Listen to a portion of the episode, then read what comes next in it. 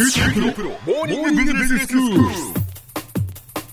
日の講師はグロービス経営大学院の村尾恵子先生です。よろしくお願いします。よろしくお願いいたします。ブーカ時代どう私たちは生きていけばいいのかというお話をシリーズでしていただいています、まあ、ブーカというそのいわゆるもう予測不能な不透明な時代ということですけれども、まあ、前回ね既存のモデルが崩壊していて、まあ、今までの昭和の価値観だったりとかモデルはもうすべて崩壊中みたいな まあそんな話をさせていきましたが、ね。まあ、今日も引き続きどんな変化が大きく起こっているのかということを見ていきたいなというふうに思いますが、はい。まあ、今日はまあグローバルというふうなところと日本の関わり、まあ、グローバル化の進展と、まあ、さらにこう IT 技術なのかの進歩によって、まあ、競争環境が本当に激しくなっていて何と競争しているのかもはや分かんないというふうな時代でもありますので、はい。まあ、そんなところについて何が起こっているのか少し見ていきたいなというふうに思います。はい。まあ、あの前回からトランプさんが大統領になって、うん。でイギリスはこう EU 脱退みたいな話があって、まあ、いろんなその海外で起こっていることなんですが、ええまさに IT が発達しちゃうとある意味世界は一つの市場みたいな形になってるわけですよね。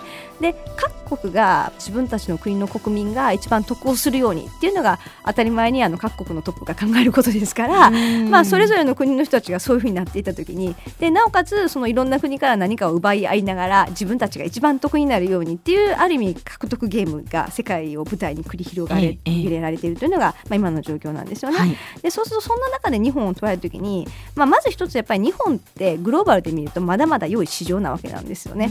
それなりにお金を持った人がいてで、まあ、それなりにあの購買力がやっぱりある人というふうなところで、まあ、海外から日本市場のマーケットもまだまだ狙われていてで昔よりもやっぱり日本市場をアクセスしやすくなったんです。日日本語って実はかなりあのハードルが高い、まあ、ある意味参入障壁になる言語体系で、はい。まあ、日本人は英語ペラペラ喋る人が少ないわけですから、はいはいはい。まあ、そういう意味ではやっぱ日本マーケットを本気で開拓しようとするとがっつりこう日本語ができて対応しなければならないっていうのがやっぱすごく大前提だったわけですよね。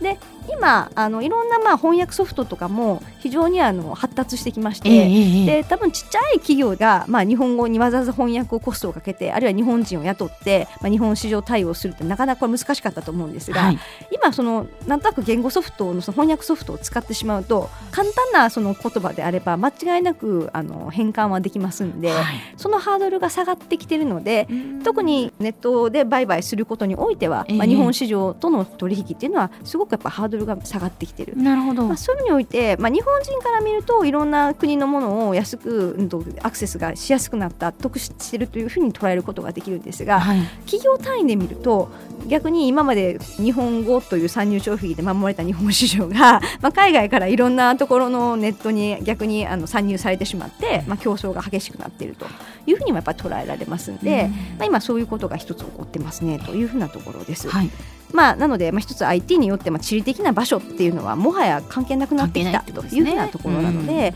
まあ、そういった意味においてやっぱり日本市場はそれなりに魅力的ですということ。であと一方でグローバルの市場で捉えたときにどこの国も今新興国に行ってます。ええ。でそれどういうことかっていうと新興国ってほっといてもこれから人口が爆発的に伸びるんですよね。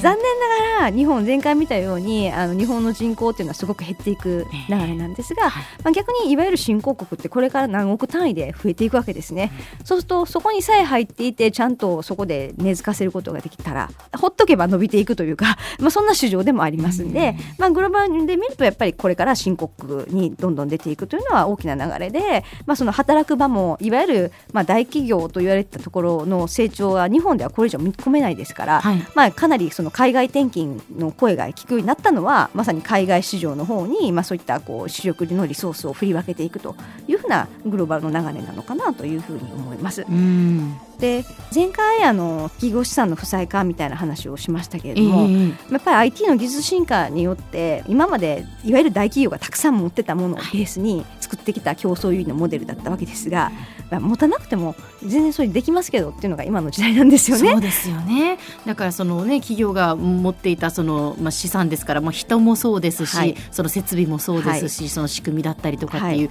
でそれがなくても戦っていけるような時代なんだけれども、はい。じゃあ簡単にそれなくせるかっていうと今度はそうじゃないっていう。企業側は簡単にはなくせないし、ええ。じゃあいらなくなったからね人売買ってわけにはいかないですし、で例えば店舗とかもね大きなボーンとこうものを作ってしまったら、はまあ、人が来なくなっったからといって簡単に潰せますかっていうとまだ焼却終わってないのでっていうことになっちゃうと。ね、それが負債になってしまうっていうことですよね。今まではリアルにアクセスできるその店舗がたくさんあちこちにあってお客さんが来てくれるのが優位性だったとした場合、はい、今別にリアルまでわざわざ足運ばなくても全部アプリで、あるいはネット上でショッピングできますよとか そうになっちゃってるわけですよね。そうですね。でそう考えるとやっぱり今まで以上に持ってるものは強かったけどその前提が完全に覆されてるっていうのがやっぱその IT の影響によって起こっているということですので、まあ、そういうことが起こっているということをよく認識しないとだめなのと、まあ、自分自身が所属している企業はどうなのかっていう観点はやっぱチェックしておく必要があります。はいでやっぱり今までとは全く違うツールですね。スマホとか各種アプリみたいなところを手に入れるとですねできることが本当に広がってしまったわけですよね。なのでやっぱそんなことによってかなり発想自体も変わってますし、うん、あと情報もそれによって溢れてきていっぱいいろんなものをアクセスできるようになってきましたので、まあ、ある意味すごく変化のスピードが早まってきているというふうな時代でもあるんだと思います。そうですね。ちなみにですね、うん、アメリカのスタンダードプアーズっていう会社の500社がこう調査して平均寿命を調査してるわけですけれども、うん、1920年代はだいたい平均寿命が67年だったわけですが企業の平均寿命ということですか、はい、はい、2017年度の調査では15年っていうことで非常にあの短命化が進んでるわけなんですよね。なので、まあ、どういうことかというと一つの競争優勢を作ってモデルを作ってもまた新しいモデルでそれを書き換えられるっていうふうなところ特にそれやっぱ IT 業界において多いと思うんですけれども、はい、まあ、そんなことが非常に進んできているので、えー、企業で働いている人にとってはなんかやることいっぱい昔よりも絶対いっぱいで どう見ても10年前20年前の自分の上司はもっと当時楽した なんかでも十分いっぱいやることあるけどっていうのが、まあ、おそらく今ツールも生まれてきていて、まあ、そういった時代なんだろうなというふうに思います。では先生今日のまとめをお願いします。はい、特に IT の進化が引き起こしたものっていうのはスピードが速くなったっていうことだと思うんですが、うん、まあ、スピードが速いっていうことは簡単の意味で捉えるとたくさんの経験が我々はできるというふうなことだと思いますので、はい、まあ、それすらもやっぱりポジティブに捉えて、まあ、変化を楽しめる、まあ、そんなマインドセットがとても大事なんで楽しんでやっていきたいですね。ですね、はい、あそのスピードが速いからもうどうしようって思うんじゃなくてその変化を楽しむっていうことですね。はい、はい今日の講師はグロービス経営大学院の村尾佳子先生でした。どうもありがとうございました。ありがとうございました。